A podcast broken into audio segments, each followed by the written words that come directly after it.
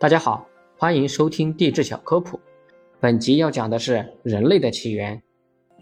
在大约五千多万年前，灵长类动物呈辐射状演化，从低等灵长类动物猿猴类中分化出高等灵长类动物。大约在三千三百万年到两千四百万年前，产生了猿。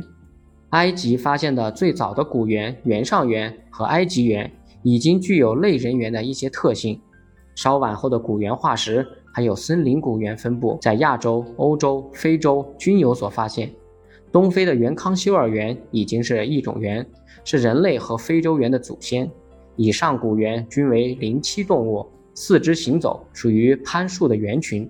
现存的猿中有两个类群，一个是非洲猿，也就是大猩猩、黑猩猩和人类；还有一个是亚洲猿，也就是长臂猿和猩猩。这两个类群之间存在着明显的界限，显然二者的分化是发生在一千两百万年到一千五百万年前。在大约一千万年前一直到三百八十万年，有两种过渡时期的化石代表，一种是腊马古猿，一种是南方古猿。最初的人类在人类学中被称为完全成型的人。我国古人类学者把这一进程分为猿人和智人两大阶段。每段再分为早晚两个时期。二百五十万年前，热带非洲的气候开始恶化，冰期从北半球袭来。随着气候越来越干旱，高大的树木大草原开始逐变为灌木大草原，大多数南方古猿消失。有两个例外，一种情况是某些地区的稀树大草原保留下来，那里的南方古猿得以生存下去。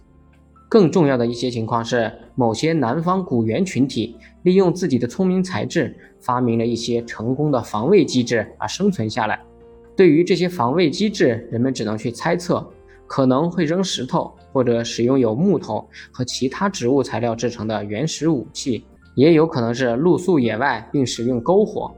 事实上，正是这些南方古猿的后裔生存下来并繁荣起来，最终进化成我们现在的人类。从树上栖息、双足行走，转变为陆地生活并双足行走。感谢您的收听，如果想了解更多地质科普，欢迎关注我的其他专辑。